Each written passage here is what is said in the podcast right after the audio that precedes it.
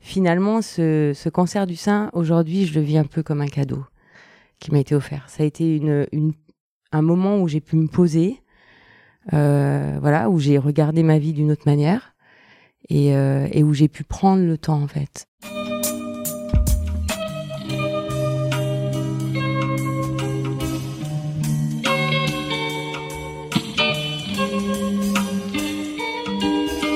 Bienvenue à tous sur Et surtout la santé, votre podcast lyonnais qui décortique des sujets de santé avec des spécialistes, avec des sportifs professionnels et parfois avec des patients aux histoires extraordinaires.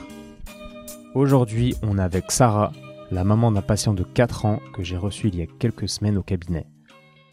En échangeant rapidement avec elle, je me suis tout de suite dit que nous pourrions faire un épisode autour de son parcours. En effet, il y a deux ans et demi, le diagnostic tombe et la vie de Sarah change soudainement. Le médecin lui révèle que la petite boule qu'elle avait alors sentie au niveau de sa poitrine est un cancer du sein. Dans cet épisode, on décortique ainsi le parcours de soins de Sarah, sans tabou, en mettant également l'accent sur l'évolution de sa vision de la vie en lien avec cette épreuve. Petite confidence, je n'ai pas regardé mes notes une seule fois pendant toute la durée de notre échange, et c'est la première fois que ça m'arrive. On a passé un moment fort, émotionnellement parlant, et je tiens à remercier Sarah publiquement de s'être ouverte et livrée si naturellement au micro de Et surtout la santé. Comme vous le savez peut-être, c'est le début d'Octobre Rose consacré à la lutte contre le cancer du sein. Je vous invite donc à partager cet épisode à vos amis et bien sûr, comme d'habitude, vous pouvez aller mettre des étoiles sur iTunes pour soutenir l'aventure et surtout la santé. Enfin, j'aimerais aussi dédicacer cet épisode à l'association Courir pour elle qui a en ce moment besoin de votre soutien pour continuer d'exister et de lutter contre le cancer de la femme. Donc merci par avance à vous pour votre petit geste en retour du travail fourni sur ce podcast. Et en attendant, on se retrouve tout de suite avec Sarah. Bonjour Sarah. Bonjour Étienne. Merci de t'être levé euh, aussitôt un dimanche matin pour venir enregistrer cet épisode. Est-ce que tu pourrais, euh, comme dans chaque épisode, bah, te présenter un peu pour qu'on comprenne qui tu es? Oui. Alors, bah, merci à toi déjà de m'avoir euh, invité et proposé ce podcast. Donc, euh, je suis Sarah, j'ai, euh, je suis une jeune femme de 43 ans. Je suis avant tout maman de trois enfants. que te dire? Je suis passionnée par la magie de la vie. Voilà, donc depuis toujours à me poser des questions sur voilà, qu'est-ce qui fait qu'une cellule, deux cellules, on arrive à un être humain et qui pense, qui évolue, qui est, qui est magique, quoi. Enfin, voilà, c'est des questions qui m'ont toujours, euh, toujours, euh, comment dire, poussé, motivé. Et, et, voilà, quand j'ai écouté ton podcast, euh, il y a des choses qui se rejoignent. Voilà. C'est cool. Je mm. me pose ces, ces, mêmes questions aussi un peu tous les jours. Et mm. du coup, pour, pour parler un petit peu à ceux qui écoutent, nous, on s'est rencontrés en consultation, mais la petite variante des épisodes que j'ai fait avec des patients jusqu'à présent, c'est que, c'est que toi, tu n'es pas une patiente. En fait, on s'est juste vu pour tes enfants.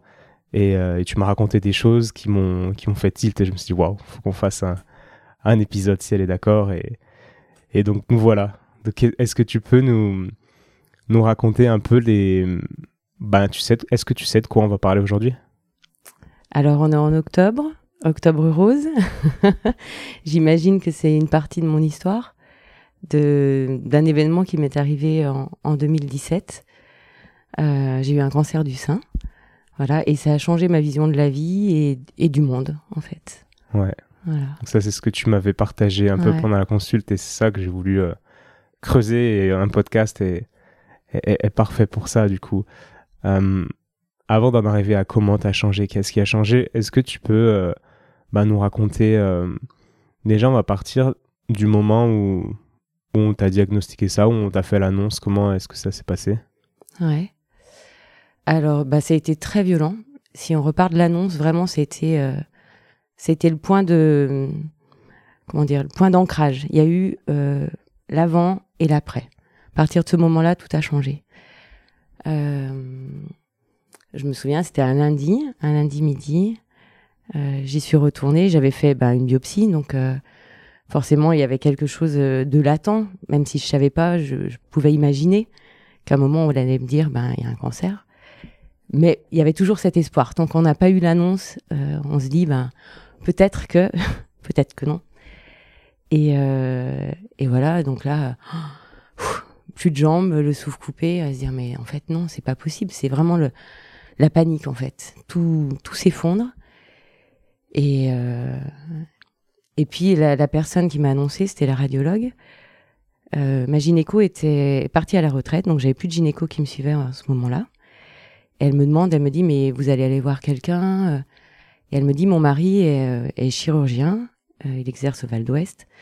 Euh, je vais parler de votre dossier, vous pouvez aller le voir. Donc euh, super. Je pars avec avec mes peurs. Hein. Je vais au Val d'Ouest, il m'attendait. Et là, deuxième coup de, de bambou, j'allais dire en fait, euh, la consultation se passe et euh, en fait, c'est là où on voit la maladresse euh, des personnes parfois au moment de l'annonce. Et voilà, enfin, c'était très maladroit tout le long. Il y a, il y a eu, ah ben, vu la taille de vos seins, il va falloir faire une ablation. vous avez des ganglions, donc bah, si vous avez des métastases osseuses, ce sera moins grave que des métastases au cerveau. Enfin, voilà, il a, il m'a annoncé tout ce qu'il m'a annoncé, tac, tac, tac, tac. Euh, pour moi, euh, j'y avais qu'un jour à vivre, quoi. Hmm. Puis tu peut-être pas le vocabulaire aussi pour, euh, Alors comprendre après, ce qu'il te racontait, si? Moi, j'ai fait, j'ai un doctorat en, en, biologie moléculaire et cellulaire. Ah ok. Ouais, j'ai fait la biologie, hein, c'est ma passion. D'accord, je, allée... savais pas que tu étais allé aussi loin. Ouais, je suis allée creuser, creuser, creuser. J'ai beaucoup travaillé. les premières recherches que j'ai faites, c'était justement sur le diagnostic du cancer du sein. On cherchait des, des biomarqueurs circulants dans le sang qui pouvaient nous permettre de détecter plus précocement un cancer avant la mammographie. Donc c'était quand même un domaine que je connaissais un peu quand même. Enfin, voilà, j'avais travaillé. Euh... D'accord. Donc euh, ici, il y a beaucoup de choses qui me parlaient, beaucoup de choses qui me parlaient. Justement, peut-être trop de choses qui me parlaient. Hmm. Et, quand j'ai eu cette annonce, du coup, ça a été. Euh... Je me suis dit, bah c'est foutu quoi. C'est foutu. Et, avant de, te retrouver à faire une biopsie, j'imagine que c'est toi, c'est qui avait perçu bah, une masse peut-être dans, le sein ou quelque chose? Comment on en est venu à faire la biopsie? Ouais, c'est moi.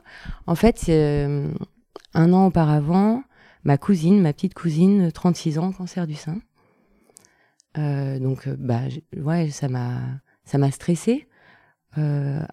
dix ans plus tôt, j'ai eu une tante qui avait eu un cancer du sein, avant 40 ans aussi.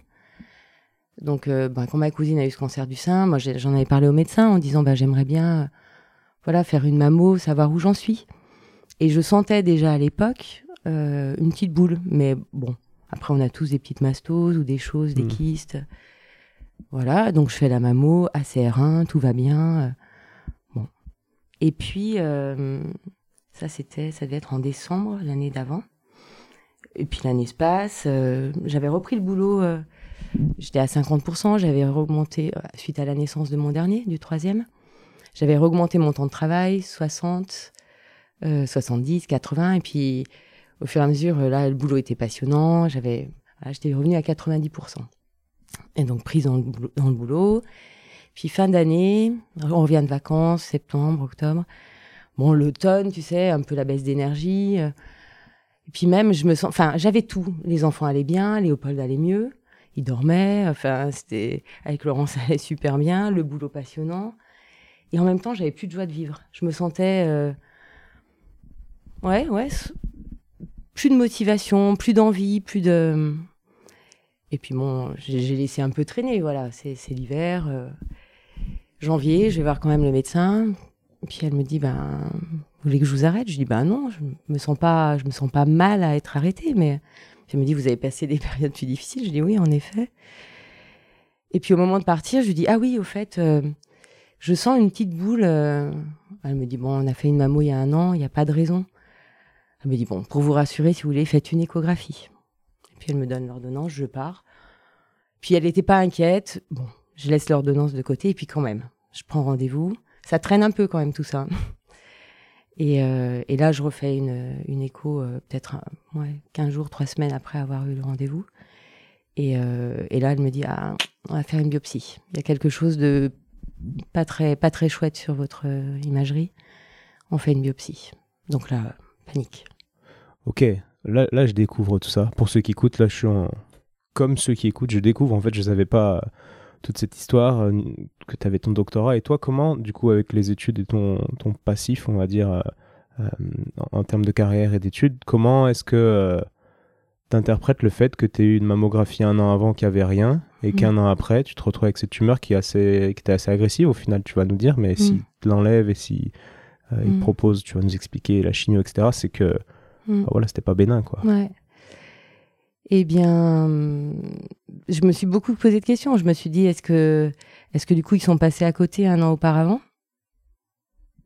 Voilà, je- surtout que j'avais bien dit, j'ai quelque chose. Ils ont refait une mammo dessus. Ils m'ont dit non, non, c'est rien. Et c'est vraiment à cet endroit-là que, que la boule a grossi, en fait. Ah, parce Alors- que tu sentais déjà la boule au moment où tu as fait la mammo un an avant. Ouais, ouais, ouais. C'est pour ça que j'avais où demandé aussi à faire une mammo. Suite à ma cousine, enfin à cette petite boule que je sentais déjà. Donc euh, voilà, après, on peut pas dire. Peut-être qu'à l'époque, euh, c'était effectivement euh, rien. Et puis ça s'est développé, ça s'est enquisté, et, voilà. Et, en fait, ce qui, est, voilà, ce que je me rends compte, c'est qu'au moment où on détecte le cancer, c'est un processus en fait. J'allais dire à partir du moment où on a détecté ce cancer, où j'ai été opérée, où j'ai eu la tumorectomie, ça y est, j'étais plus malade quelque part. Comment dire, le diagnostic était posé, il y avait enfin euh, quelque chose, un nom sur euh, sur ben ce qui me travaillait finalement, où j'arrivais pas à dire, j'avais plus cette joie de vivre, j'étais, je me sentais pas si bien que ça, mais sans savoir pourquoi. Et finalement, quand on a dit, bah il y a un cancer du sein quelque part, comme je disais, le monde s'est effondré et en même temps, c'était un soulagement de dire, voilà, bon, ben, maintenant, on va pouvoir faire quelque chose. Il y avait un point de départ, en fait. Ok. De dire, à partir de là, on va pouvoir, euh, les choses, elles vont pouvoir changer. Enfin, tu vois, j'ai un point d'appui, je sais qu'il y a un truc qui fonctionne pas. Bon, ben, qu'est-ce qu'on en fait? Donc tu faisais vraiment le lien, en fait, au final, après le diagnostic, entre ton état Ah bah euh, oui. que tu décrivais. Ah, bah ouais. Ouais. Ah, bah oui, là, je me suis dit, ben, bien sûr. J'avais un panari au doigt euh, qui cicatrisait pas. Enfin, je pense que j'avais mon système immunitaire qui était dans les chaussettes. J'étais, ouais, j'étais pas bien, en fait. Co- comme une baisse d'énergie vitale au final. Ah oui, totalement. Ah mais je pense que j'avais plus d'énergie du tout. Ok. Et la situation à, à cette époque, tu peux nous dire, donc tu avais ton mari, on a compris, avec qui ça allait très bien. Combien d'enfants? Trois. Trois déjà. Ouais. Avec le dernier qui faisait ses nuits et. Ouais, mais voilà, c'était donc c'était en 2017 et Léopold est né en 2013. Donc euh, ouais, il avait quatre ans quand même, ça faisait déjà un moment qu'il allait bien. Mais euh, Léopold a été opéré du cœur à la naissance. Hmm. Donc euh, donc il y a eu cette il y a eu beaucoup beaucoup de stress, de peur, d'angoisse. Ils l'ont diagnostiqué euh, quand j'avais enfin, voilà, à sept mois de grossesse. On savait pas s'il pourrait le prendre en charge ou pas. Donc euh, il y a eu ce, ce- voilà ce- tout, cette médicalisation autour de la grossesse, euh, le cariotype, est-ce que c'est une maladie génétique, est-ce qu'il y aura d'autres pathologies associées, comme ils avaient repéré in utero juste ce, ce problème cardiaque, enfin beaucoup beaucoup beaucoup de questions. Euh, finalement, euh, naît, euh, est-ce que le poumon euh, va, enfin le, le ventricule euh, va être fonctionnel ou pas, est-ce qu'on va pouvoir l'opérer, on l'opère. Voilà, enfin, on passe toutes les étapes et puis, et puis derrière, il est réhospitalisé, on refait de l'aria, il rentre avec une VNI à la maison. Enfin, ça a été super lourd ce début de, de vie de Léopold en fait. Bon, c'est pour ça que je te dis euh, 2017, tout allait bien en fait. Enfin, voilà, Il- comme quand Léopold la médecin me dit vous avez traversé des périodes plus compliquées, je dis oui, clairement, on a traversé des périodes plus compliquées. Mm, mm, mm. Donc euh, Et, et- et sans vouloir euh, trop interpréter, évidemment, ou trouver des causes, etc. Mais moi, il y a un truc qui m'avait un peu euh, marqué quand, quand on discutait pendant que j'étais en train de traiter bah, Léopold, justement. je crois. justement, ouais. ouais. Et euh, bah, tu m'avais dit que voilà, ça t'avait vraiment fait changer ta vision des choses. Et qu'aujourd'hui, donc, tu travaillais un peu moins, etc. Quel était, est-ce que tu peux nous décrire en fait ton, ton lifestyle, comme on dit, euh, Ouais, oui. de- à, à- à cette époque-là, quoi, avant que tu sois fatigué et tout ça euh, Comment tu vivais? Eh ben, 300 à l'heure. Comme une maman de trois enfants, euh, un peu l'élève modèle qui veut bien faire, qui veut voilà assurer à la maison, auprès de ses enfants, être la super maman, en même temps réussir dans la vie, euh, donc euh, donc euh, avoir un super job, exceller au boulot, euh, vivre des temps euh, en amoureux et privilégiés avec Laurent, euh, avoir des amis, sortir, voir du monde. être avec la famille, enfin voilà, être coupé en, en 10 quoi. Ouais. C'est ta, ta définition de réussir dans la vie? C'est- tu peux, Est-ce que tu peux nous dire d'ailleurs ta définition à cette époque? Et si elle a changé Ah aujourd'hui bah ouais, elle a changé. À un moment, je crois que c'est venu assez tôt, mais euh, Mais quand j'ai commencé les traitements, à un moment, j'ai dit, en fait, euh, j'ai plus rien à prouver aux autres. Et puis, en fait, euh, je me suis dit, non, en fait, j'ai plus rien à me prouver. Et je crois que j'étais toujours en recherche de... Euh, bah ouais, je, je, fais mes études, je vais jusqu'au doctorat, j'ai des enfants, faut que je sois une super maman. Je, tu vois, d'aller toujours à la perfection, d'aller... Et, et puis, bah, en fait, pendant un parcours de soins, tu es accompagné de plein de thérapeutes. Et je me souviens à un moment, quelqu'un qui m'a dit, mais euh, votre perfection n'est peut-être pas la perfection d'un autre. Et là, pas. je me suis dit, mince, je fais tout ça pour ça, mais si ça se trouve, euh, ce que je fais, ça, ça convient pas. Et, euh, et, et c'est là où mon regard, il a changé. Je me suis dit, en fait, faut que je le fasse pour moi avant tout. Ok, je vois. Tu, et, et puis pour, les, autres, ben, ouais. quelque part, je me disais, ben, c'est important de prendre en compte ouais, j'essayais d'intégrer beaucoup de paramètres en fait. Et je pense que j'avais une charge mentale un peu, euh, un peu intense, on va dire. Mhm. voilà. Donc, euh, ouais. Ok.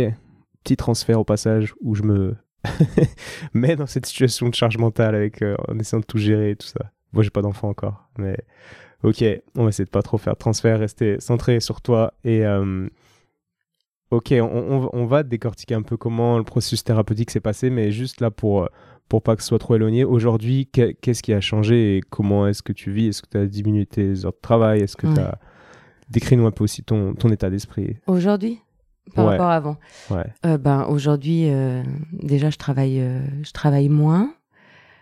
C'est pas que je travaille moins, je travaille différemment en fait. Parce que hum, ce que je fais, ça me recharge en énergie. Je sais pas comment te dire.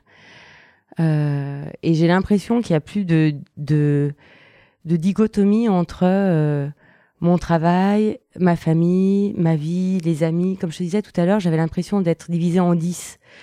Il fallait que je sois euh, voilà, au boulot. En même temps, quand j'étais au boulot, je pensais, euh, euh, je sais pas moi, à l'organisation du week-end et puis à la gestion de la nounou et puis au truc. Enfin, j'étais jamais à 100% là où j'étais. Aujourd'hui, j'ai l'impression que, en fait, il y a un poids qui est tombé, tout s'est posé. Je fais les choses les unes après les autres. Euh, là, je suis là avec toi ce matin. Voilà. euh, tout à l'heure, je vais rentrer, je serai avec les enfants et je serai avec les enfants. Et j'aurai pas la tête à me dire ah est-ce que tu as rendu le dossier, est-ce que j'ai fait ça, est-ce que comment va? Non, voilà, chaque chose en son temps. Hmm. Par contre, euh, j'organise super bien mes journées. Je me lève, comme on disait, j'aime me lever tôt prendre du temps pour moi, euh, ouais, planifier un peu, et puis après, euh, la vie, elle, elle, déroule, quoi. Donc, tu as, développé une sorte de, pas de faculté, mais de, capacité à être dans le moment présent et d'enchaîner les différentes tâches de manière un peu fluide. Et puis d'être à droite, à gauche, en haut, mais jamais partout en même temps. Quoi. Exact, exact. Et ça, ouais. Enfin, c'est et ça, c'est venu tout seul en mode déclic Non, c'était tout le parcours de soins. Enfin, Et mais justement, ce temps d'arrêt, alors je, le dis et voilà, je pense à, à certaines personnes qui pourraient l'entendre et pour qui ça pourrait être dur, mais finalement, ce, ce cancer du sein, aujourd'hui, je le vis un peu comme un cadeau qui m'a été offert. Ça a été une, une un moment où j'ai pu me poser, euh, voilà, où j'ai regardé ma vie d'une autre manière et, euh, et où j'ai pu prendre le temps en fait. On parlait vraiment du temps, de dire euh, ben j'ai pris ce temps-là, de me poser et de ouais de voir ce qui fonctionnait pas, de de, de réfléchir à ce que j'avais vraiment envie, euh, de me dire ben, j'avais une, une vie en fait, pas j'étais pas dans un jeu vidéo où tu meurs t'en reprends une autre quoi en fait. Et que j'étais en train de de griller. Euh... Manger tous les biscuits. Ouais, c'est ça, quelque part. Griller, ouais. Ça me parle. Et est-ce que tu crois, euh, évidemment, il n'y a pas de réponse juste ou fausse, mais juste, voilà, dans tes sensations, est-ce que tu penses que ce chemin-là, il est possible si, par exemple, euh, tu étais à fond dans ton boulot, tu étais un peu la tête dans le guidon, tout ça, et tu te dis, bon, toi, tu tombes malade, et, mais tu te dis, ok, je vais aller vivre six mois, euh, je dis n'importe quoi, euh, euh, en Espagne, en Andalousie, un truc à Grenade. Six mois à Grenade, voilà, sur mes économies, je fais rien, je lis, je flâne, je réfléchis. Est-ce que tu penses que ce genre de break peut avoir le même effet que peut avoir un effet extrêmement bénéfique en fait de prise de recul sur ta vie? Ah mais complètement. Complètement, c'est juste s'accorder une présence à soi en fait. s'accorder du temps. Et comme tu dis, la maladie, ça a été un moyen, mais il y en avait mille autres. Et, et c'est juste ouais, se remettre au centre de sa vie et, et prendre du temps. moi, je crois que je m'étais oubliée, en fait, dans tout ça. Comme, comme on disait, j'étais à 300, 300 à l'heure. C'était d'abord les enfants, d'abord le boulot, d'abord... Tout passait avant moi. Tu vois ce que je veux dire?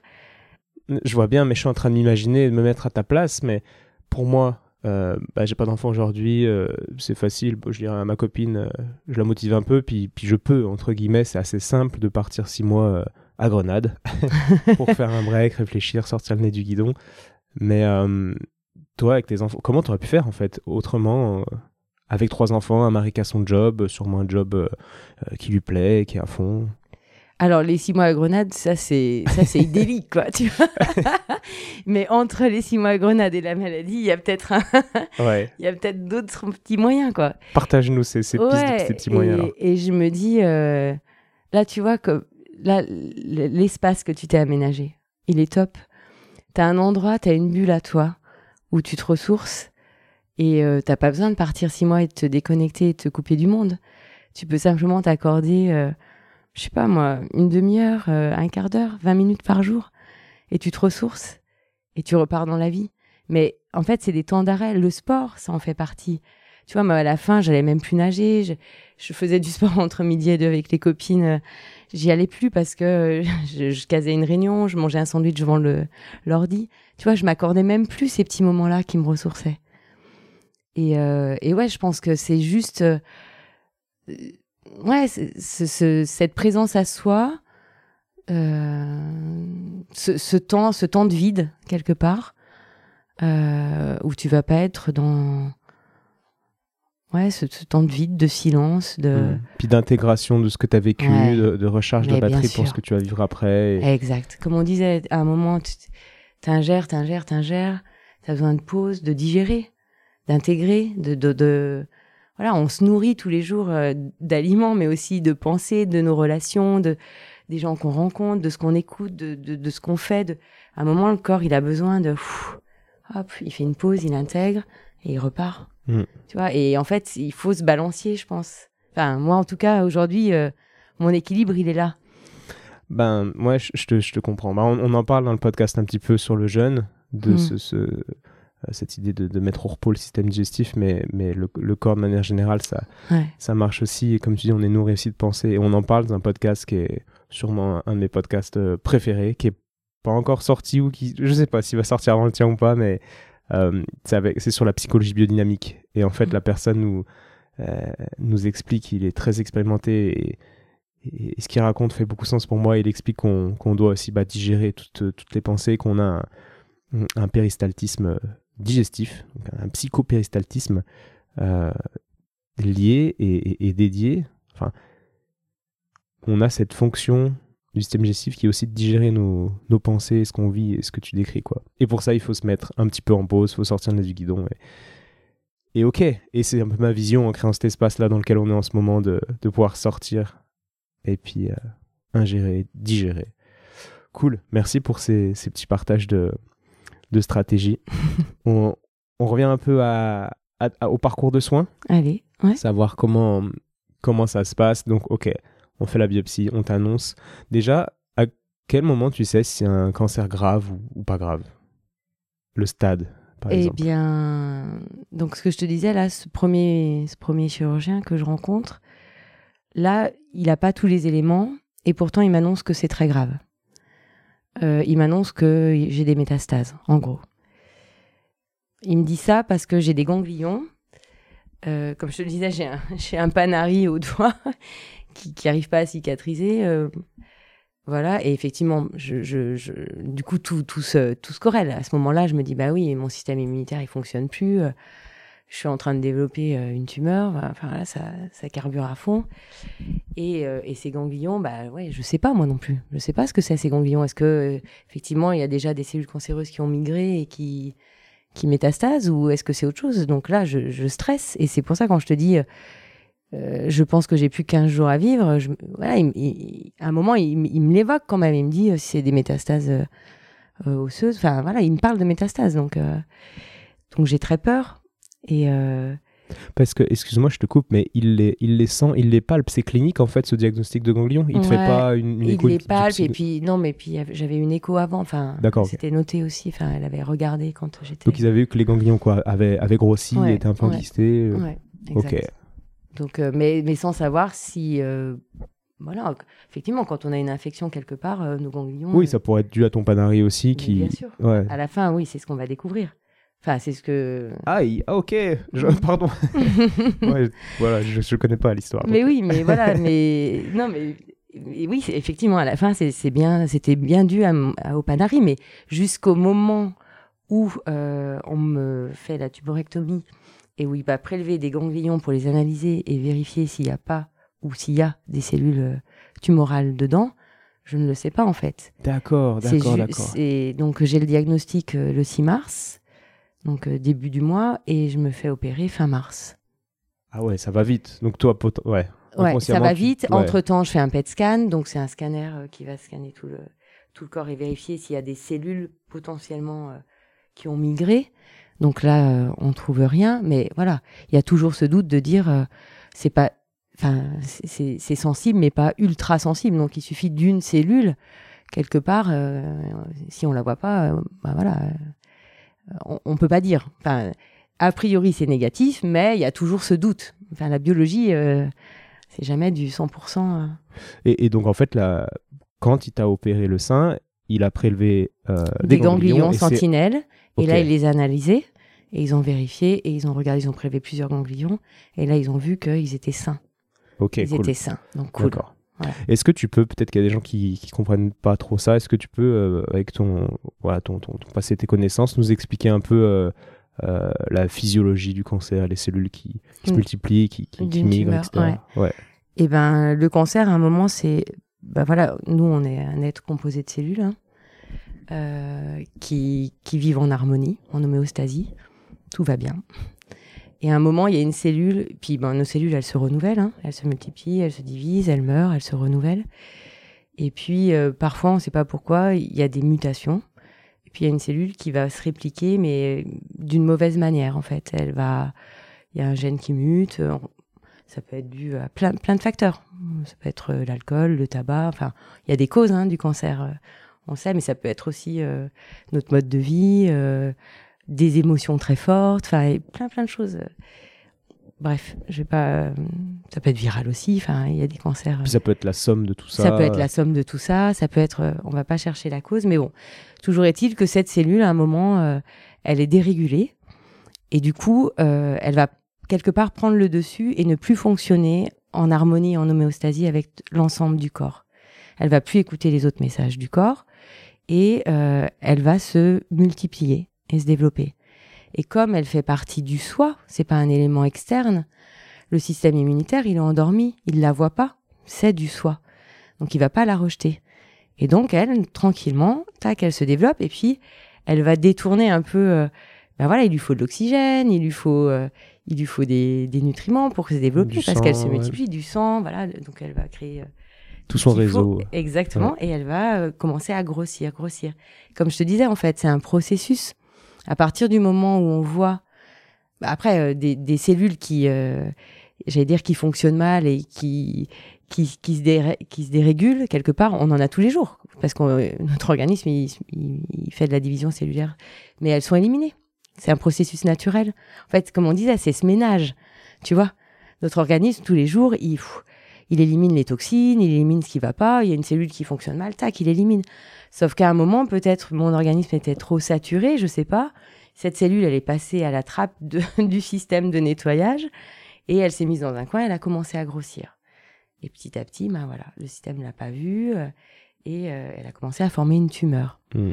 Et cette tumeur, à un moment donné, quand elle est trop grosse, ou il peut y avoir des cellules qui commencent à passer dans le sang et à migrer et c'est ce qu'on appelle un peu les, métastases. C'est une cellule tumorale d'un endroit initial, donc pour moi, bah, c'est le sein, qui aurait pu potentiellement partir dans le sang et aller se nicher ailleurs.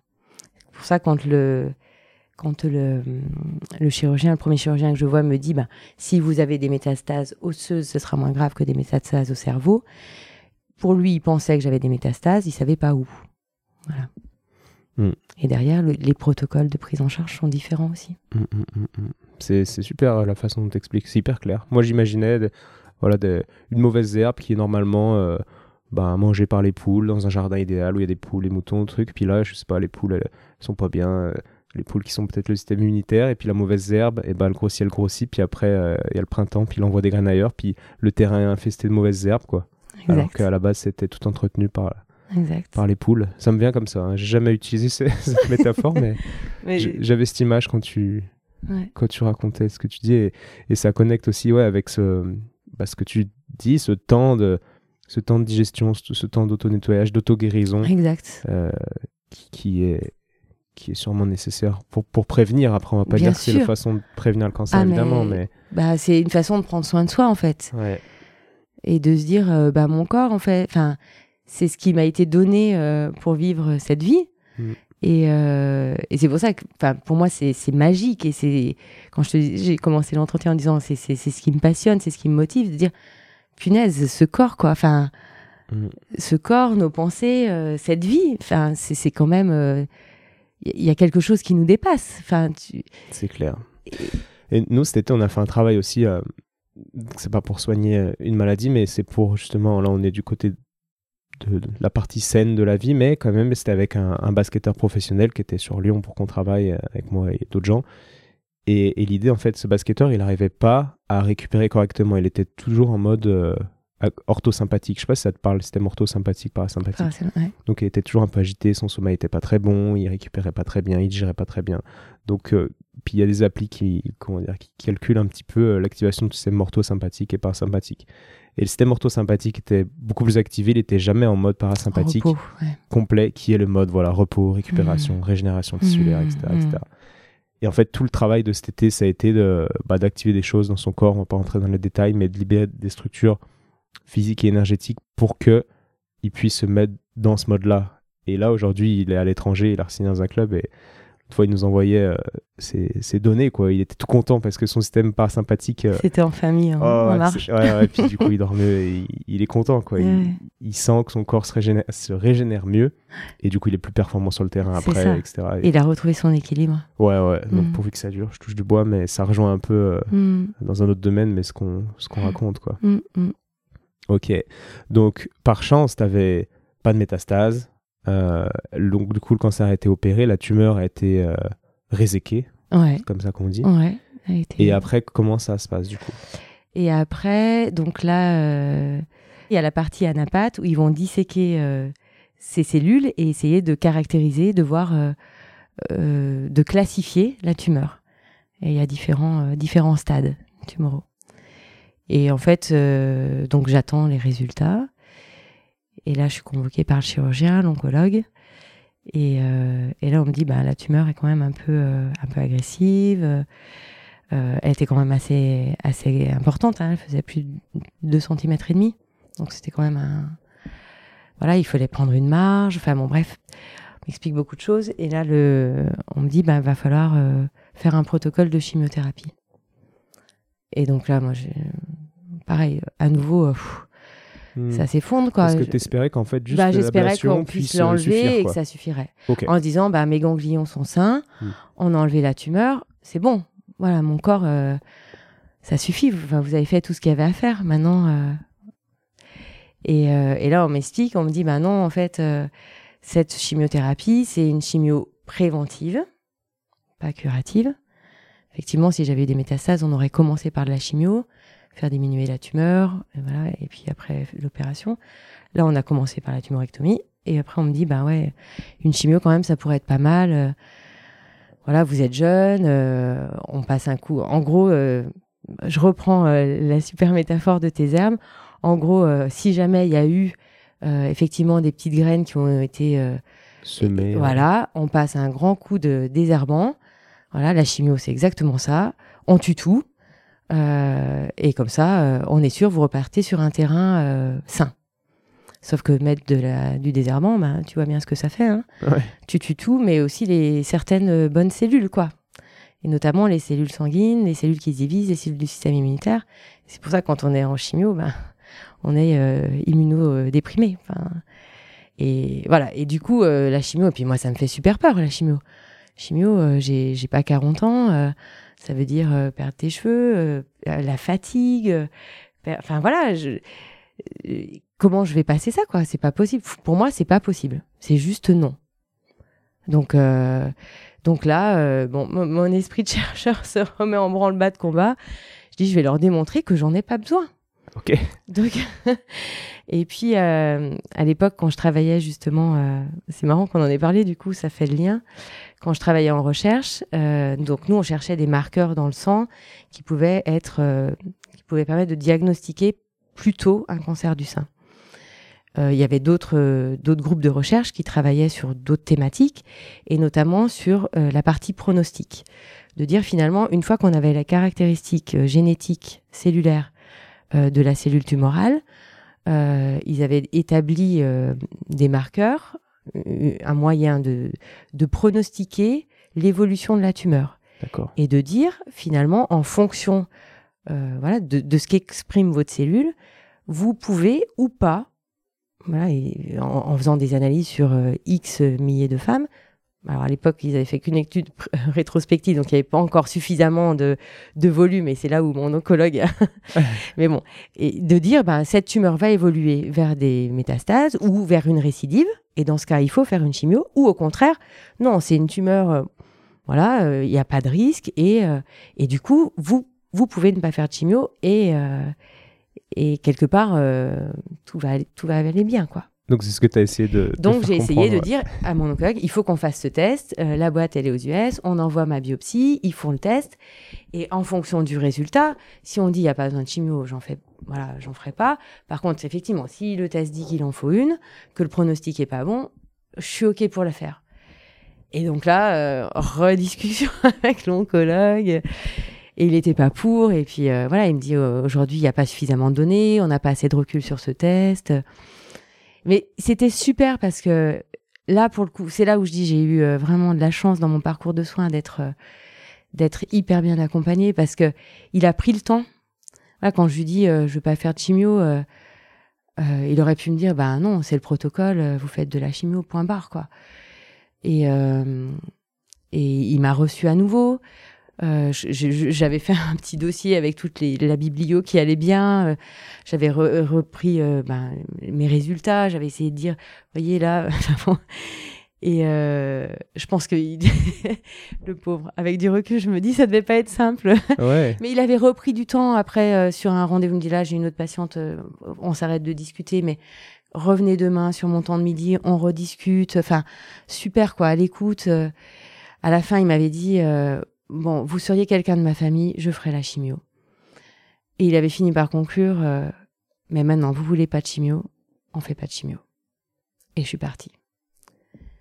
Je suis rentrée à la maison et euh, et là, bon, il était d'accord pour pas en faire.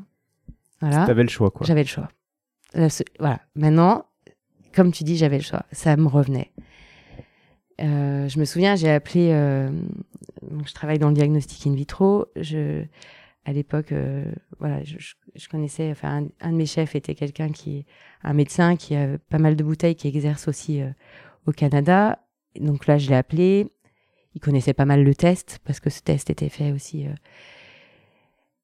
Bon, il me dit effectivement, on fait le test, c'est intéressant de savoir, mais il me dit à ta place, je ferai la chimio. Ok. Euh, et là, je rappelle l'oncologue, je dis, euh, c'est bon, on fait la chimio. Ah, ok, avant même d'avoir eu les résultats du, fameux test. le test, euh, après, j'avais pris encore un autre avis d'un d'un gynéco de ville qui m'avait dit, écoutez, vous allez faire le test. Quel que soit le résultat, de toute façon, vous allez la faire, cette chimio. Ça va vous donner quoi de plus? Il me dit, un moment lâché, quoi. T'as pas fait le test, J'ai pas fait le test. Ok. Mais voilà. Après, je, tu vois, j'aurais fait le test, je me serais dit, bah, tu vois, je fais la chimio pour rien. Ou il y aurait toujours eu quelque part. Euh, et finalement, je crois que c'était un processus, encore une fois. plus que d'avoir un résultat, de s'accrocher à un truc. Et puis, comme m'avait dit l'oncologue, il m'a dit ce test-là, les, les, analyses qui ont été faites, c'était sur du rétrospectif, donc des échantillons congelés. On n'a pas encore de. Ça n'a pas été fait en prospectif, on n'a pas suffisamment d'échantillonnage. Voilà, il me dit il y aura toujours un doute, même si votre test vous dit il faut pas de chimio. Voilà, donc euh, bon, Hmm. Et puis, voilà, c'était vraiment de dire, à un moment, comme tu dis, j'avais le choix. Il m'a redonné les billes. Il m'a redonné le. J'avais à nouveau. Euh, je me sentais plus finalement euh, sur ces rails-là où, quand on rentre euh, à l'hôpital, où on se dit. Bon, bah allez, on a un numéro, tac, il y a un protocole, on fait la tumorectomie, tac, vous allez faire la chimio, vous prenez ça, tac, tac, tac, tac. Ça, change, ça s'enchaîne et sans avoir le choix finalement. Là, à nouveau, quelque part, je crois que bah ouais, ouais c'était mon choix. Ouais, d'un point de vue symbolique, ça change. Ça, ça change met en mode active, entre guillemets, en tant que patiente. Ouais, ça change tout. Ça change tout. Et comment ça se passe ensuite, la, la chimio? T'as combien de séances euh, Combien de, de, de, pauses entre chaque injection, etc. Donc, euh, dans le protocole, j'ai... Euh, c'est au moment où le... C'est quoi? C'est le taxol Il y avait une molécule... tu sais, où il y a eu toutes les histoires de femmes qui ont eu euh, ça me parle, mais je ne retrouverai pas. enfin bon, il y, a une molécule qui est retirée parce que euh, parce que euh, voilà, ça faisait plusieurs, je dirais, années qu'il y avait eu beaucoup d'effets secondaires jusqu'à des morts de patientes. donc j'arrive un peu à ce moment-là, en fait, où il y a des protocoles où il y avait encore cette molécule et, et, on est un peu sur le changement donc moi je vais pas bénéficier de cette molécule parce qu'elle va être retirée et je vais avoir un autre protocole. Donc euh, le premier, la première molécule que j'ai, c'est trois injections euh, toutes les trois semaines. C'est du FEC. Euh, Donc là, comment ça se passe? Tu peux décrire Tu vas en, rendez-vous, tu es sur le fauteuil, ils te mettent une, perf et puis ils t'injectent pendant combien de temps? Alors avant ça, il me j'ai le choix entre une chambre implantable, en fait, un, un ah pack, mhm. ou, ou, une sorte de perfusion qui m'aurait mis dans le bras et que j'aurais gardé tout le tout le, tout le temps de, de la chimio. Dans un cas, c'est invasif parce qu'il faut, faut opérer, il faut poser une chambre. Mm. Dans l'autre, euh, l'inconvénient, bah, c'est que je me balade tout le temps avec un. Avec une perf. Avec une perf. Ouais. Du coup, euh, pas de baignade. Moi, j'adore nager. Donc, ça veut dire euh, pas de piscine, plus compliqué pour les douches. on arrive sur la période mai, juin, juillet, août, tu vois. Je me dis, j'ai pas envie de me balader avec ça. C'est hyper visible en plus. Tu vois, ça veut dire que tu as un...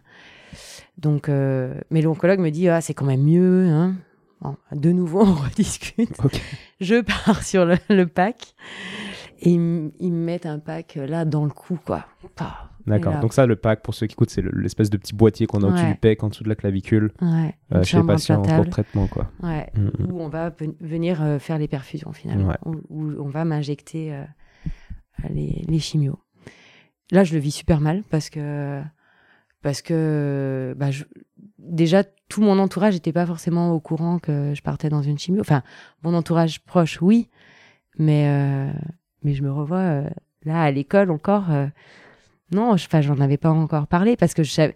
finalement le cancer du sein, si tu as juste la tumorectomie, ni vu ni connu, ni vu ni connu, hmm. tu vois. Enfin, et voilà, j'avais pas envie de le crier sur les toits. Et puis là, ce, ce pack, paf, on met un truc ici. Euh, ça, c'est hyper visible, quoi. Hmm. Je, je l'ai là, euh, on arrive. Et t'as pas le foulard que t'as maintenant en plein été. Pour le, coup, euh, pour le coup, je me mets des foulards et j'essaye un peu de, ah ouais. de, le cacher au départ. Puis après, bon, bah, après, voilà, c'est un processus et, il faut, faut que j'accepte aussi moi-même de rentrer dans ce protocole de chimio, de, de, de, de, de, voilà, de me projeter dans tout ce qui va arriver, en fait, et dans, dans cette peur, parce que finalement, euh, euh ben voilà, c'est l'image, enfin, chacun a ses représentations, mais moi, l'image que j'ai de la chimio, euh, c'est un peu la mort, quoi. C'était quoi, ouais, du coup, tu peux ah un peu? Tu perds tes cheveux, ta, ta féminité. tu perds tes cheveux, ta féminité, t'es fatigué, tu vomis, t'es pas bien, tu, tu, tu fais plus rien, t'es Ouais, tu, tu- une petite mort, quoi. Ouais. Et, et donc ça, c'était l'image que tu avais. Et juste là, maintenant, l'image que tu as, maintenant que tu as vécu la chose, est-ce que tu la Ah, mais c'est changerais? horrible. Ça reste horrible, ok. ouais. non, c'est pas une partie de plaisir. D'accord, d'accord. Non, non, non, c'est c'est c'est c'est c'est c'est affreux. D'accord, C'est affreux la chimio, ouais. ok. En tout cas pour toi, quoi. Ça a été Ouais. affreux. ouais. Ouais. Et, et donc, tu as eu ces trois injections. Donc j'ai eu ces donc euh, voilà, donc j'ai mon pack. Donc euh, une semaine avant, donc déjà pff, gros coup dur. Euh, et puis j'arrive euh, hyper en stress pour la première euh, pour la première séance, ne sachant pas comment mon corps va réagir euh, face à ce qu'on m'injecte. Euh, faut prendre faut prendre euh, des tonnes de médicaments avant. Il y a des antimovitifs après. Enfin, c'est hyper médicalisé. Euh, donc dans la salle d'attente déjà le stress. Alors moi je, je fais mes chimios au centre Lombérard. C'est hyper bien fait. hein. On a des sortes de petits box. C'est pas des chambres euh, individuelles, donc on- peut plus ou moins voir, mais on a un lit, une sorte de un paravent, voilà, une infirmière qui est là pour pour nous, juste pour nous. On est quand même un peu un peu isolé, j'allais dire. C'est pas une chambre on est euh, plusieurs. C'est pas un voilà. open space. C'est pas un euh, open space comme ça peut être dans certains hôpitaux. D'accord. Voilà, je vois pas forcément les autres. Je les croise pas forcément. J'essaie de rester vraiment centrée et euh, Mm. Voilà, mais j'appréhende énormément. Donc je pense que je suis hyper tendue, euh, j'ai mal à la tête. euh, et puis euh, et puis bah là, on met la perf, on installe. Il faut que ce soit tout stérile, machin. Et puis ben le temps que ça ça, ça passe, je crois qu'il y a des lavages. Enfin, je sais plus exactement. mais c'est assez long, hein. je crois que l'injection, ça dure bien une heure, deux heures, tu es allongé et tu sens ce liquide. euh. Le, dés- le désherbant, en fait, qui, Ouais, exact. dont on parlait, Ouais. qui va un peu dans tout ton corps. Ouais, exact. Alors après, euh, pour mieux accepter les chimios, c'est de me dire, allez, c'est bien, ça va éliminer les mauvaises cellules. S'il y en a. En plus, tu vois, j'étais pas convaincue. Je me disais, mais pourquoi on m'envoie ce chimio? Il y a rien, Mm. quoi. Donc, euh, tu vois, c'était encore plus dur de l'accepter. Ouais, T'imaginais les potentielles graines de, de mauvaises herbes. Bah ouais, je me disais, mais j'en ai pas en fait. Donc, Ouais. euh, bon, mais bon. Et, Je vois, je vois. Tu vois et, euh, et voilà, donc euh, la première euh, horrible. Enfin, euh, après, on a, ils attendent un moment que, pareil, on prend la tension, la température, les, toutes les constantes pour dire est-ce qu'on peut repartir. Et puis moi, je me sens pas bien, quoi. Il vient me chercher. pff, il me ramène, euh, puis je rentre à la maison. euh, alors, mes parents, super. euh, C'était les jeudis, les chimios. Je rentrais le jeudi soir à la maison. ils me prenaient les enfants, en fait. Ils allaient chercher à l'école. Et vendredi, week-end, la première fois, les, trois premières fois, en tout cas pour le FEC, les enfants n'étaient pas à la maison. Donc, euh, déjà, ils ne me voyaient pas revenir dans un état pas bien, mais euh, ouais, bah, en- envie de vomir, mal de tête, enfin, tout- Ouais, tous ces symptômes. ce qui est horrible, j'a- j'allais te demander, c'est ces symptômes, envie de vomir, ma- mal de tête. Est-ce que ça brûle le, le produit, le désherbant, on va, l'appeler comme ça? Bah après, euh, après, je pense que j'ai une, une capacité à oublier et je sais pas comment dire. Je, oui, les premières, parce que je pense j'étais hyper sensible à tout. Donc, le moindre truc qui se passait dans mon corps, je l'interprétais et je me disais, c'est cette chimio. Hmm. Tu vois? Et puis, au fur et à mesure, après, donc, après ces trois grosses, j'ai j'ai eu neuf séances de. Donc, euh, l'autre molécule qui a été retirée du marché, au lieu d'en avoir trois, toutes les trois semaines, c'était euh, une petite dose toutes les semaines. Donc, j'en ai eu neuf. Neuf. Tac, tac, tac, tac, tac. Donc, c'est des injections qui durent moins longtemps que le. que voilà, le et c'était moins fort, et les effets secondaires étaient moindres. Ok. Mais il y avait d'autres effets, notamment euh, des neuropathies périphériques. Tu vois, je sentais plus, euh, je sentais plus mes, mes doigts de pied, mes, mes bouts de main, enfin mes, mes doigts. Euh, et du coup, ouais, dans, dans cette chimio, euh, ce qui est dur, comme tu dis, est-ce que tu sens ça brûle, ça machin On m'avait dit euh, le risque aussi, c'est de perdre les ongles. En fait, les cellules, si, si la chimio va se mettre au bout de, c'est des cellules mortes, les ongles, les cheveux, c'est pareil. Pour ça, ça, ça tombe. les- Et du coup, euh, c'était de dire, ben, on peut mettre de la glace, euh, porter des gants euh, en enfin gelés. Mhm. Comme ça, finalement, le produit ne va pas Mm. jusqu'au bout des ongles et vous conservez vos ongles. Donc, pendant ce processus de chimio, il faut imaginer que j'ai euh, les doigts dans de la glace. Donc, Pour, pas ait ait- que les artères soient toutes. Exact, que le sang, que, serré, que que le produit arrive jusqu'aux ongles et pour préserver mes ongles de, de pied et de main, de doigts. Et donc, euh, et donc ça, c'est- juste euh, Enfin, vous essaieras de mettre tes, tes, doigts dans la glace. Ouais, c'est horrible. En plus, c'est horrible. de Raynaud, moi. Ah, non, mais c'est affreux. Je sens couper facilement. Donc, il y a ça à gérer en plus. Euh, sur les pieds aussi, parce qu'à la fin, euh, les dernières chimios, euh, je, en fait, je peux, je peux plus poser, je peux plus marcher pieds nus. Je, mais attends, je- mais tu as, ça H24 Ta glace dans Non. le- Eh ben non, non, euh, pendant le, pendant le moment, tout le, tout le temps, donc euh, une heure, deux heures, je me souviens plus le temps que ça dure, où le produit coule, en fait. Ah, ok, parce que je me disais, mais Non, non, non. comment ça se nécrose pas en fait Ouais, ouais. Ok, Tout le temps où le produit coule pour pas qu'il aille. euh, je vois. et après, euh, après, bah, faut beaucoup boire, tu vois. Après, moi, je rentrais, c'était, j'essayais de boire beaucoup, de me reposer, de, de drainer et de, de virer les toxines, en fait, Mhm. De la chimio. Mais voilà, c'est, je sais plus pourquoi on parlait de ça, et de dire, ouais, dans les effets secondaires, effectivement, j'ai, j'ai, j'ai ce, ce bout des pieds euh, où je, je pose le pied par terre, je sens plus mes doigts de pied. euh, Là, je commence à me dire, ouais, quand même, c'est, c'est pas cool, Pas quoi. cool, ouais. Ouais. Et, Ça et- et ça, revient au bout de combien de temps? Donc là, c'est fini pour la chimio, entre guillemets? Tu fais tes trois premières injections de, trois de premières. désherbant qui est très fort, ensuite les neuf les à neuf, une semaine euh, d'intervalle. exact. Voilà. Et entre-temps, euh, je fête mes 40 ans. enfin, je fête. J'ai mes Génial. 40 ans au milieu, voilà. Puis euh, j'en ai marre de cette chimio et chaque fois que je vois l'oncologue, je dis à chaque fois, bah, euh, c'était aussi mesuré. Là, j'ai vraiment pris conscience aussi. Là, j'ai vraiment fait le lien entre ce qu'on mettait dans notre corps et parce que toutes les semaines, c'est je fais des prises de sang pour mesurer où en est mon, enfin où en sont mes cellules. Parce que derrière, c'est euh, si euh, j'ai pas assez de globules blancs, euh, on fait pas la séance de chimio parce que le corps faut qu'il récupère entre chaque ch- séance. De dire est-ce qu'on va être capable de à nouveau tout redétruire quoi. Il faut que euh, voilà donc euh, et c'est là où vraiment je fais le lien et je prends conscience de ce que je mets dans mon corps et l'effet que ça a sur mes cellules. Et je vois, je prends la chimio, derrière on me fait une prise de sang. J'avais des prises de sang avant, post, et puis euh, voilà, juste avant d'en refaire une. Tac, mes cellules, euh, mes, globules blancs, paf, dans les chaussettes, tout descend. De dire comment on les remonte.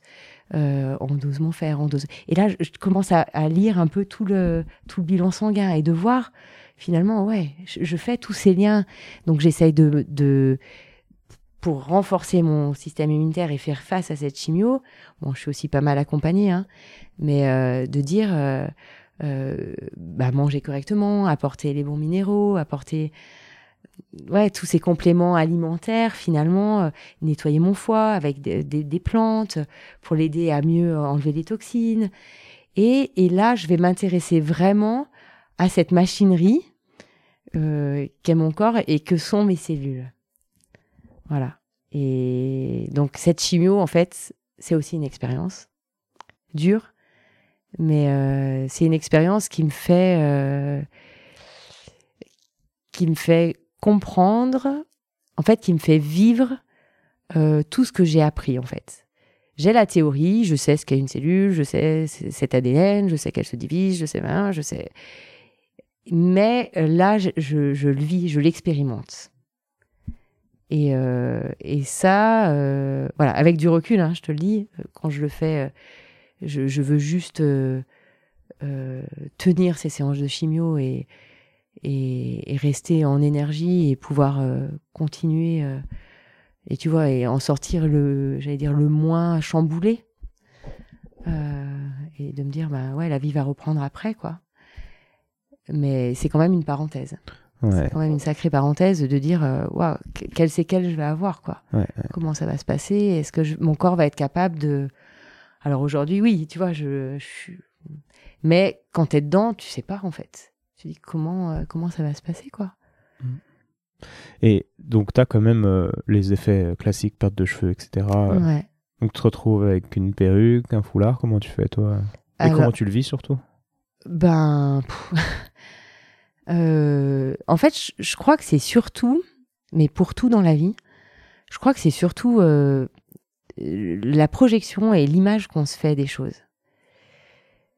Et à partir du moment où tu es dedans, et euh, comme on disait, ben finalement, quand le diagnostic est tombé, tac, j'avais un point d'ancrage. À partir de là, tu peux agir, tu vois. Euh, chimio, j'avais plus la main, il me dit non, vous n'en faites pas. Tac, je dis oui, j'en fais. J'agis. Tu vois, à partir du moment où tu sais que c'est toi qui. Enfin, faut se laisser porter et c'est entouré aussi. Mais à un moment, quand, tu es confronté au truc et quand tu es dedans et que tu as quand même des leviers et, et de dire, ben, ouais, je suis un peu maître de ce que je fais aussi quelque part, euh, bah, ça se gère. Et donc, moi, j'avais vraiment, j'appréhendais de perdre mes cheveux, j'appréhendais de. Et puis, euh, et puis en même temps, euh, je pense que j'en avais déjà perdu pas mal par le stress, par ma fatigue, tu vois. Je, ça allait pas. Je... Et, puis, euh, bah, je l'ai anticipé en fait. Je, suis allée voir, euh, donc j'ai pris une chevelure en fait, tu vois, pour une, sorte, une perruque, avant que mes cheveux tombent. Et du coup, au moment où j'ai commencé à perdre mes cheveux, euh, bah, je suis allée voir, euh, j'ai été hyper bien accompagnée aussi, cette personne qui a dit bon bah on, rase, voilà, on n'attend pas que tout tombe, on rase, euh, dos au miroir, euh, est-ce que vous voulez vous voir, pas vous voir, ouais, allez, hop, et puis on met la chevelure et c'est bon. Et là, ça y est, tac. J'étais en mode c'est bon, je peux y aller pour ce chimio, je peux ressortir, je j'accepte mon image, euh, voilà, je peux aller dans la rue, je peux. Mais il y a cette peur aussi, hein, du regard de l'autre, de dire, euh, enfin, voilà, je, vais changer, je, comment on va me percevoir, enfin, c'est annexe finalement, mais en même temps, euh, ça, ça, me travaille. Mes enfants, Laurent, est-ce qu'il va m'accepter Alors c'est marrant parce que et et ils m'ont jamais vu sans cheveux. ok. Ouais. Euh, le soir, j'avais une sorte de petit, de petit bonnet, tu vois, quand je, quand je retirais ma chevelure, une sorte de petit bonnet en coton qui me faisait. Parce que bah, il fait froid hein, là-haut quand on n'a plus de cheveux. donc, qui me gardait un peu. Euh. Et donc, voilà, à la maison, j'avais euh, ou des foulards, ou des petits bonnets, des petits bonnets sympas. tu vois, mais ils m'ont jamais vu le crâne nu sans cheveux, quoi. D'accord. C'était volontaire de leur part, de ta part? De ma part. Tu veux pas qu'ils gardent ça en mémoire Ouais, exact. Donc ils m'ont toujours vu euh, avec des petits bonnets sympas, euh, surtout ben voilà l'été, ou avec mon, mon, bonnet de bain quand j'allais nager, ou avec ma chevelure mmh. euh, quand. mais voilà, et, c'est passé, et, et, du coup moi ça m'a aussi permis de bien vivre les traitements. D'accord, je, je, vois. Il fait froid, sans cheveux ça change tout. je pense à un pote chauve qui nous dit toujours ça, et puis on se dit, oh, je rigole. c'est une, vérité. C'est une vérité. ok. D'accord, d'accord. Donc, ensuite, on avance. Et là, tu, tu finis ta chimiothérapie, tout, euh, tu ressens la vie, tu, comment dire, regagner ton corps, etc. Petit à petit, comment ça se passe? Quand on te dit, bah là, la chimio, c'est fini Ah non, j'ai vraiment pas fini hein, là. Ah ok. Ah ouais. on, enchaîne alors. Ah on enchaîne super vite, mais non, j'ai pas fini dans le sens où euh, je me sens. Bah si, c'est un soulagement de dire la chimio elle est terminée. Euh, par contre, euh, derrière, c'est il faut faire de la radiothérapie. Ah, t'as fait la radiothérapie aussi, d'accord, je savais pas. J'ai eu le package. Ok. Ouais, donc derrière, c'est euh, allez, hop, on vous enchaîne, je sais plus combien, c'était 36 séances, enfin, et je repars sur deux mois de radiothérapie tous les jours. aller faire des séances de radio. Ouais. Donc là, le but, pour, pour simplifier, il t'envoie des rayons. Ouais euh, des rayons X, quoi. Des rayons pour, euh, tuer. Au cas où, encore une fois, il y aurait une petite cellule qui serait restée. Bon, moi là, t'es oh. sûr ah bah, là, là, on a tout enlevé. Je me fais le désherment, les rayons, le soleil. C'est bon, le terrain, là, il est. Donc, ouais, non, là, j'enchaîne la radio. Et pareil, euh, les... enfin. Bon, après, quand t'as fait la chimio, la radio, tu dis, bon, allez, ça va le faire. Mais c'est plus light. Bah c'est quand même des rayons, euh, c'est tous les jours, c'est des brûlures, enfin, c'est de la fatigue. Euh, puis le corps, il emmagasine quand même ses rayons, hein. même si c'est hyper localisé. Euh, donc, donc non, ouais, c'est c'est pas anodin, c'est pas anodin. voilà, mais bon, euh, encore une fois, euh, entre radio et chimio, c'est pas la même. puis tu là, préfères, tu, la radio est moins, ah moins bah, pire, en bah, langage simple. Enfin, en tout cas, moi, sur le corps. Puis là, tu vois, c'est la phase où on a arrêté euh, la chimio, donc tac, les toxines. Bon, on dit qu'il faut un an quand même pour tout éliminer, mais comment ça s'éliminer Tu vois, à partir de donc la chimio, j'ai fait jusque fin août, début septembre. Après, j'enchaîne la, la radio jusque décembre. Et à partir de janvier, février, les, mes cheveux commencent à repousser, tu vois. En- je vais sur quelque chose de... Voilà, je retourne à la vie. Comme tu dis, euh, Mhm. la chimio est terminée, c'est la vie. Non, pas encore. Parce que je sais qu'il y a encore ce protocole de radio. Derrière, il va falloir que j'enchaîne l'hormonothérapie pendant, Pendant 5 cinq ans. ans? Ouais, donc là, je suis dedans encore. Enfin, voilà, c'est quand même un, un parcours qui est un peu le parcours du combattant. hein. Hmm, Mais là, dans ta tête, à l'heure actuelle où on parle, euh, ça fait combien de temps que tu prends les hormones? Euh, ben, j'ai commencé décembre 2017, donc ça fait deux ans et demi. Donc, oh, ok, mi-chemin. Ouais, mi-chemin. Donc là, qu'est-ce que tu te dis là? Tu te dis t'es, t'es, t'es guéri euh, totalement, mais t'es encore. Enfin, qu'est-ce que tu te dis? Aujourd'hui? Ouais. Je me dis, euh, pff, fait chier de prendre cette hormonothérapie tous les jours. En même temps, euh, voilà, donc je négocie à chaque fois avec mon oncologue, hein, toujours. Le même que le même. Et il doit même. bien t'aimer du coup. Ouais, c'est clair, il est top. Euh, mais voilà, je dis, euh, on peut pas l'arrêter, cette hormono. Il me dit, ah. Bon, après, euh, je fais tout ce qu'il faut pour bien la supporter, parce que pareil, c'est des effets secondaires. Hein.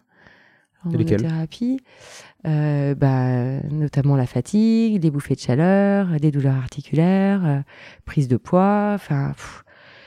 Ok, chose Voilà. que je vois pas du tout là en te regardant comme ça. euh, Ouais, mais du coup, ça me demande un effort. Bon, Uh-uh. quelque part, quand je prends ce cachet tous les jours, je me dis, allez, tu prends soin de toi.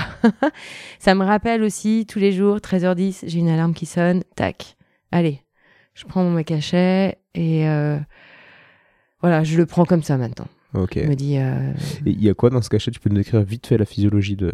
euh, ben, c'est euh, c'est une hormonothérapie. Pff, Je sais pas si je pourrais bien en parler. Aujourd'hui, la, la tumeur, enfin la- la- le cancer que j'avais, on a vu qu'il était hormonodépendant, Mhm.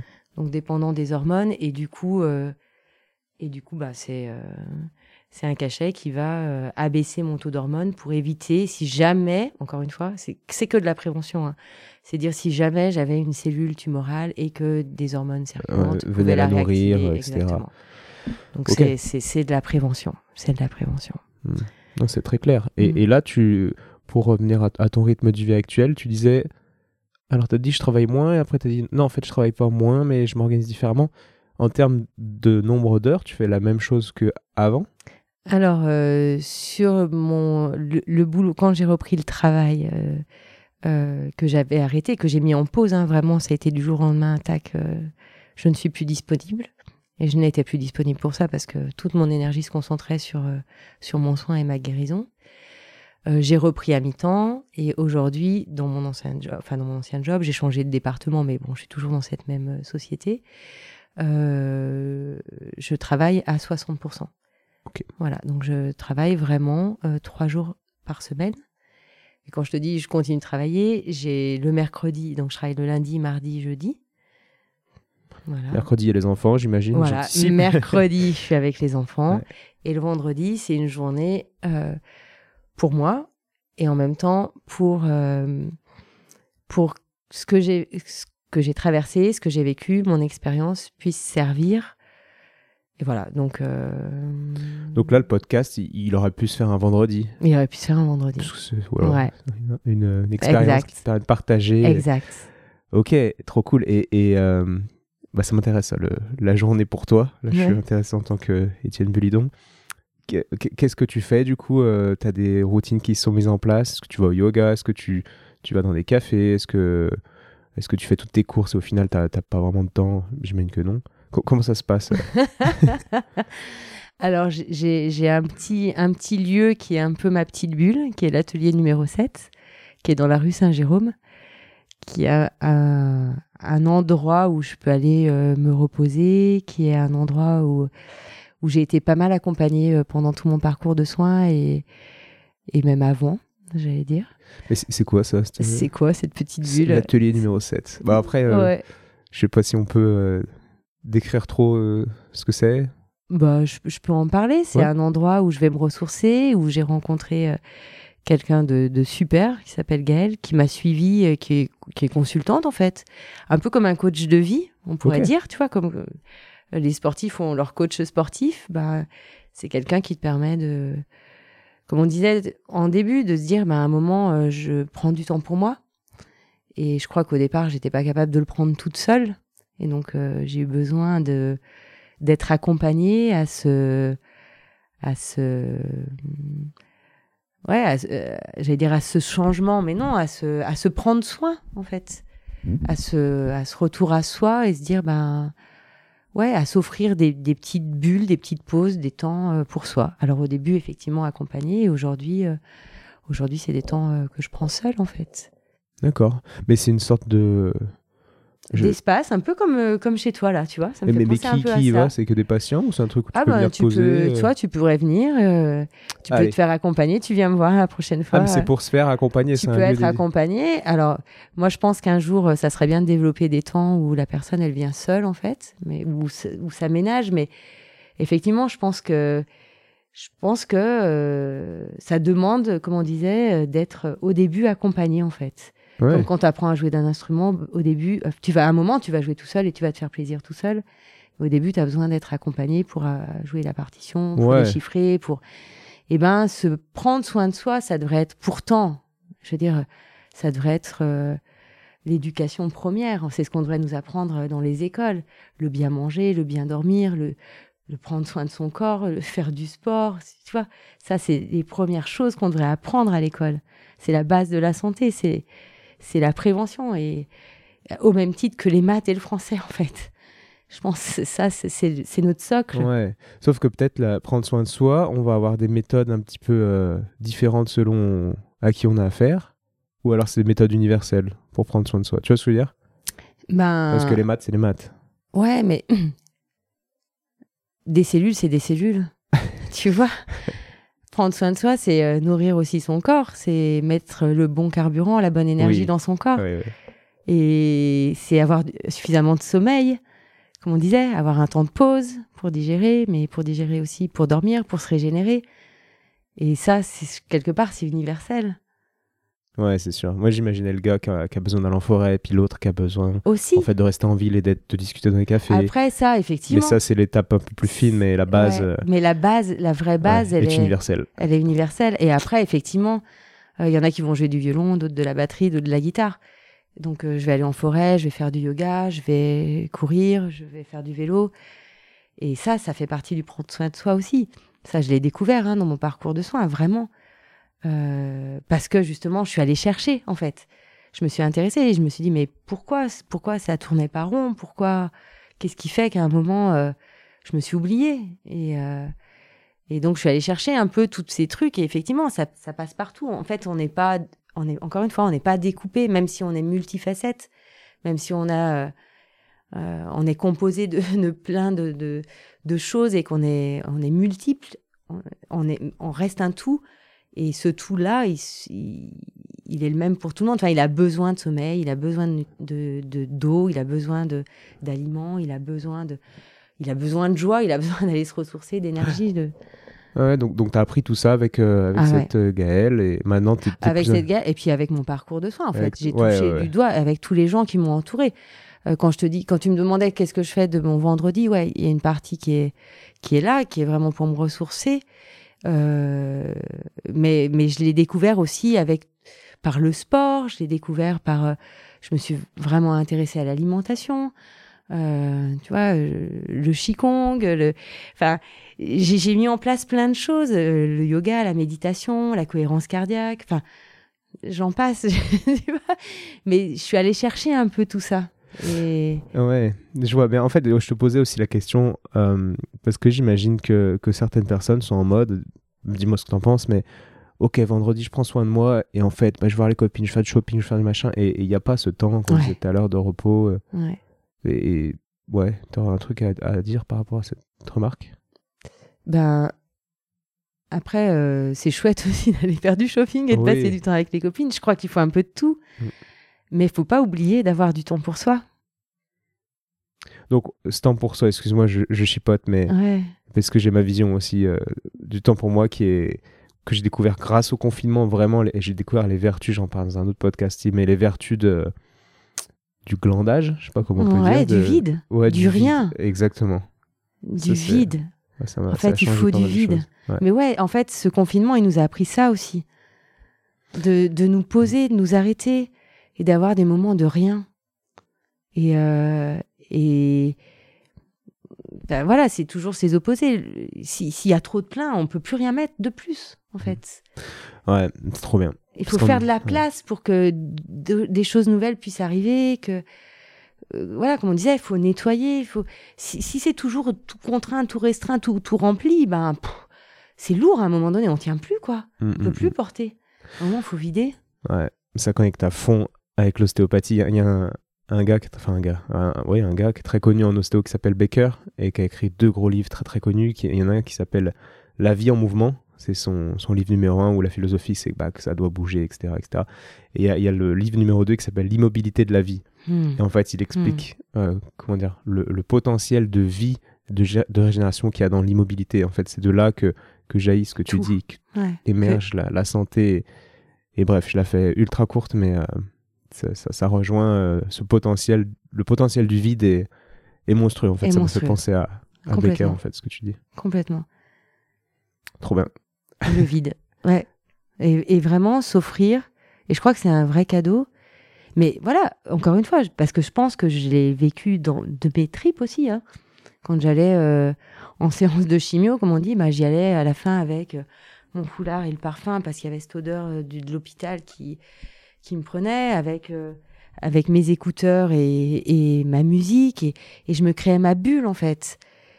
Et tu vois, de, de, de, se créer des moments où ce retour à soi, euh, mais ça va être par la méditation, d'autres comme tu dis, ça va être d'aller marcher en forêt, ça va être le sport, ça va être euh, une église, ça va être une église, ça va mmh. être, il y a plein de moyens en fait de de d'avoir ces temps, ces temps où on n'est pas sollicité. Euh, et puis, en fait, euh, où ça va être hyper fertile. Il y a plein de choses qui vont en sortir. Et c'est ça hein, aussi, cette magie. Il y, a, il y, a, cette magie de la vie euh, physique, de, de, de, ces cellules, de ce corps, de, de, ce qui est palpable, du réel. Et puis, il y a tout ce qui n'est pas. Tu vois, enfin, hier, c'est marrant, on mangeait à la maison, puis il y avait ma belle-sœur. Elle dit Ah, elle dit incroyable. Il y a un immeuble qui est à peu près grand comme celui-ci, tu vois. Mhm. Et il y a, il y a une tige d'arbre qui sort. Et puis il y avait du vent, donc elle dit qu'on le voit, qu'on le voyait pas. Elle me dit mais j'aurais jamais pensé qu'il y ait un arbre aussi haut qu'on puisse. Et je lui dis mais moi c'est pareil parce que je dis pendant des années, enfin voilà, c'est une fenêtre devant la maison, donc je dis je l'ai jamais vu. Et un jour, je, faisais un mouvement de gym ou de qigong et je vois ce bout d'arbre qui dépasse. Et la vie, c'est ça en fait. Tu as l'impression qu'il y a rien, et comme je disais, c'est des processus qui sont un peu invisibles. Je sais pas pourquoi aujourd'hui on est là, tu vois. C'est arrivé comme ça, je sais pas. Il y a quelque chose qui fait qu'à un moment j'ai été amenée là et qu'on discute et c'est improbable. Et en même temps, c'est là. Je sais pas pourquoi. Cet arbre, ben, je l'ai jamais vu et un jour, il est là, je le vois. Et pourtant, il était bien là. Il y a des choses que je ne voyais pas, mais il a poussé pendant toutes ces années. Tu vois, ça s'est pas fait comme ça du jour au lendemain. Mm. Et en fait, ce vide-là, enfin, je sais pas. J'essaye de comprendre. En même temps, je pense qu'il n'y a rien à comprendre. Mais de dire qu'il y a des choses qui se passent et voilà, qu'on ne peut pas tout contrôler, qu'on ne peut pas tout percevoir et, et qu'on voit une partie des choses. Trop bien. Ouais, c'est génial. C'est génial. On va s'arrêter par là parce que ça fait déjà 1h11 qu'on parle, c'est trop bien. Merci beaucoup pour, euh, pour ce partage. Je voulais euh, peut-être qu'on dise un petit mot euh, sur Octobre Rose, sur l'association Courir pour elle, peut-être pour parler un peu de tout ça, quoi. Ah bah, carrément. Donc dans le prendre soin de soi, ben voilà, j'ai aussi un grand merci à Sophie et à Courir pour elle parce que bah, je me suis remis à la course grâce à grâce à cette association. Euh, entraîné par les mamans de l'école aussi, merci. Donc euh, cet esprit ouais, de, de, de, de, se dépasser, de se pousser, parce que la course, vraiment, euh, pas pour moi. des choses douces, mais voilà, de, se dire, comme on disait, comment on va prendre soin de soi. Bah, moi, c'est passé par là aussi. Je me suis remise à courir, j'ai fait mes 5 km parce que parce que voilà, bah, ça me parlait, quoi. C'était euh, l'association. Euh, l'association Courir pour elle. Je, reviens à cette course parce que c'est beaucoup d'émotions. Je repense à une maman de l'école qui a fait la course avec nous et euh, qui courait pas non plus. Et, qui me dit, qui s'est arrêtée pendant la course, qui marchait et qui me dit je me suis fait dépasser par euh, une femme qui avait un foulard et qui probablement était en chimio ou avait terminé sa chimio. Elle me dit et moi je marchais. Et quand je l'ai vue passer, je me suis dit euh, non mais pour elle faut que je faut que je me remette à courir quoi. Et, euh, et voilà et c'est hyper fort. Et euh, et aujourd'hui ben j'ai j'ai remis mes baskets roses et je vais courir.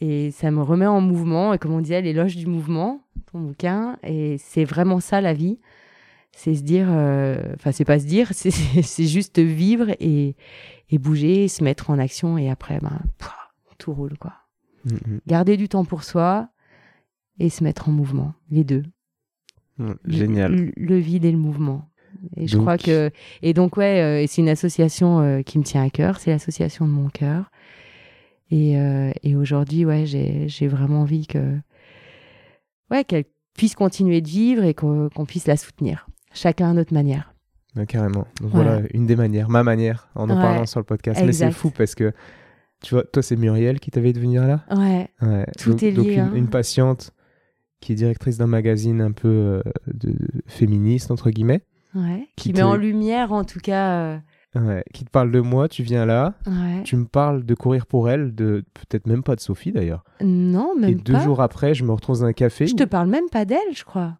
je parle de, de toi Sophie mais Ouais, oui si je te dis que j'étais avec Sophie juste avant oui, parce non, que- Pas sûr. En fait, je tu me parles plus. de l'association Courir pour elle, je crois, et le lendemain, ouais euh, ou quelques jours après, je vois cette femme avec des papiers Courir pour elle à un café, et moi j'attendais un ami, et donc je lui parle, je lui dis bah, qu'est-ce que vous faites, tout ça, et il, s'avère que c'était Sophie Moreau, la fondatrice de l'association, avec qui on a connecté, avec qui on s'est dit bon, on va faire un podcast. Enfin, c'est c'est trop cool quoi. Les choses de la vie, comme tu disais, euh, Ouais. on est là, on sait pas pourquoi, et il y a plein de petits détails qui fait qu'on Ouais. est là, et c'est trop beau quoi. Juste s'accorder euh, le temps, le temps de voir tout ce qui est trop beau en fait, Mm. tout ce qui est sur le chemin et, et quand on est à 300 à l'heure, qu'on n'a pas le temps de voir. Juste cueillir la petite fleur quoi. Merci beaucoup Sarah. Merci Étienne. À bientôt.